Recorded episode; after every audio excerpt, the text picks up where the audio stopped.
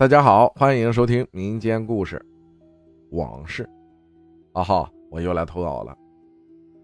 下面是关于我小时候发生的几件事故事很短，也不是很恐怖，但也希望能有机会分享给大家。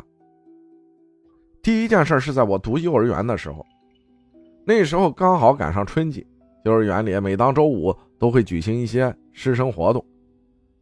其次就是幼师带着自己的学生。去学校的后山爬山，一路上，老师会给我们讲解某些花花草草的功效，某某树木的存活时间。学生也是两个两个搭着肩，有说有笑，好像这一切看似都很平常。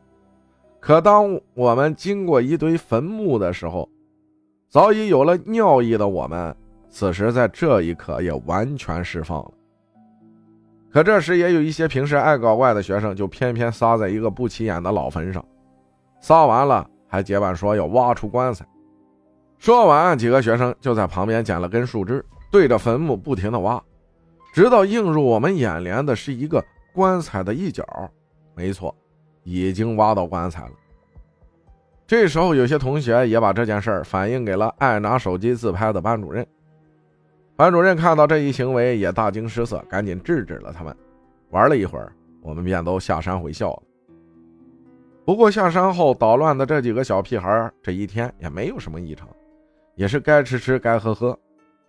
可当第二天我们几个同学私自上后山玩的时候，发现昨天挖坟墓的墓碑前竟多了一只爬满了蛆的癞蛤蟆，当时看得我们直犯恶心。可回头一想，为什么昨天在这里的时候没有看到？而且看着这只爬满蛆的癞蛤蟆，绝对不是死了一两天的状况。会不会是我们昨天没有注意到呢？不，不可能，因为旁边是光秃秃的一片，根本不可能存在遗漏的问题。虽然身体没有出现什么问题，但是打这儿以后，他们也不敢去随意挖这些东西了。还有一件事儿，是发生在我初二的时候，也是关于触犯灵异禁忌的事情。众所周知，学校一般都是建在坟山里头的，因为老校门的那条路又窄又坎坷，所以学校打算建立新校大门。既然建设，当然避免不了刨土挖山。挖山的过程中，刚好碰到我们放学时间。由于好奇啊，我们便在旁边看了起来，直到看见挖出了整整三四副棺材，其中看到一副处于斜山坡的棺材，棺盖都打开了一半。这时，我一同学，暂且叫他小强吧，他在众人的眼皮底下拿起一根棍子，跑到那个打开一半的棺材里使劲戳。棺材里什么情况我不知道，毕竟有了幼儿园那次经验。我开始忌惮这些东西，根本不敢靠前，哪怕有些同学指指他，不知道为什么，小强好似跟着了魔一样，压根不听劝，就好像在做什么必须要完成的任务一样。见劝不动他，我们也都回家了。回去路上，我们都在议论，认为他今天的行为肯定会导致他以后怎么样怎么样。第二天。我们和往常一样去上学，直到上课铃响起，我不经意的往小强座位上瞥去，发现那是空的。下课后，我问住他家附近的同学，才知道他奶奶今天早上因病去世了。作为昨天目击者的我们，后果怎样？好像就认为这是意料之中的事儿。可压根儿没想到会牵扯到人命。为什么说会牵扯到呢？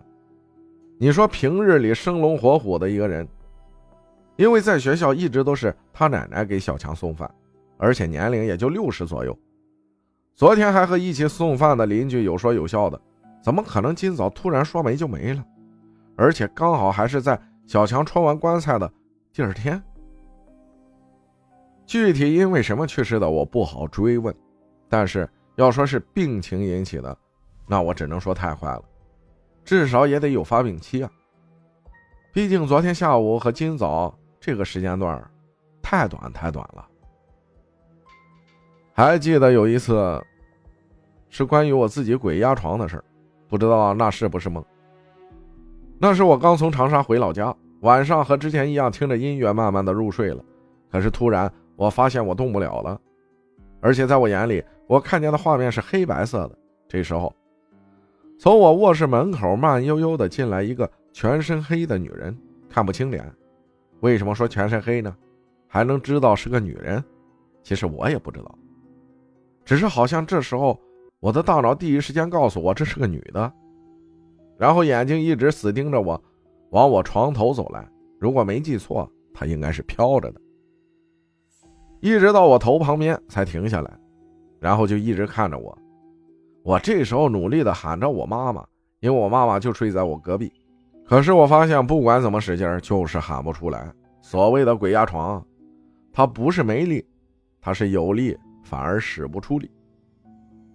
就好像真的有人抑制了你的活动，压着你。那种无力感才使你感到害怕的。回归正题，这时候发现不管怎么样就是动不了，然后我好像就像灵魂出窍般的穿过墙壁来到我妈妈的卧室，想找妈妈求救。来到我妈卧室后，看见她正在呼呼大睡，可就连我妈睡觉姿势我都看得一清二楚。我还能记得我飘着的高度，大概脚离地面一米七左右的高度。那种真实感根本不能用言语来形容。就连那黑影进我卧室，我都能看见我床上的被子有一个角皱皱的。我认为梦是表达不出某些细节的，只是大概会知道发生什么。可这一次，我是第一次把梦从头记到尾，那恐惧感我不想再有第二次了。后面想了想，也许真的只是梦而已，但是那种真实感。又让我不禁打消这个想法，不知道该说什么。主要还是想说，相信科学，敬畏生命吧。感谢小易分享的故事，谢谢大家的收听，我是阿浩，咱们下期再见。